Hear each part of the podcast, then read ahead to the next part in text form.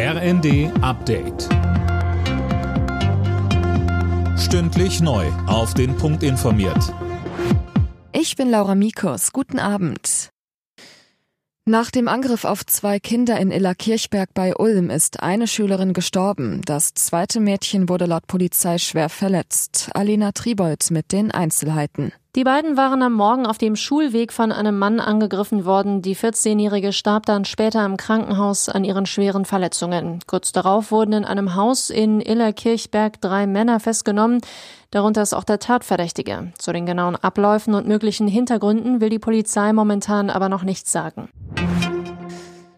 In Sachen Maskenpflicht im ÖPNV und Quarantänepflicht für Corona-Infizierte bleiben die Regeln erstmal wie sie sind. Mehrere Bundesländer wollten da lockern, die Gesundheitsminister der Länder konnten sich bei ihrem Treffen aber nicht auf eine einheitliche Linie einigen. Mehr als sechs Jahre nach den Anschlägen in Brüssel hat die Verhandlung begonnen. Angeklagt sind zehn mutmaßliche Terroristen, von denen einer möglicherweise schon tot ist. Mehr von Philipp Rösler. Bei den Anschlägen in Brüssel hatten Selbstmordattentäter der Terrorgruppe Islamischer Staat am Flughafen und in einer U-Bahn-Station Bomben gezündet.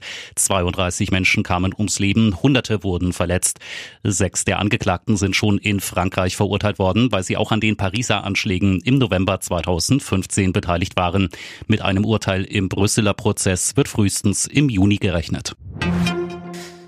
Der Kauf von F-35 Kampfjets sorgt in der Ampelkoalition weiter für Streit. Eine Sitzung von Haushaltspolitikern mit dem Verteidigungsministerium hat viele Fragen, was etwa Zulassungsprobleme oder Mehrkosten angeht, offen gelassen, heißt es von Grünen und FDP.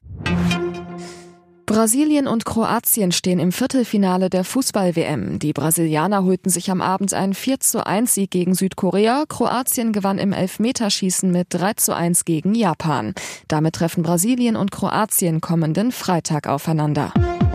Alle Nachrichten auf rnd.de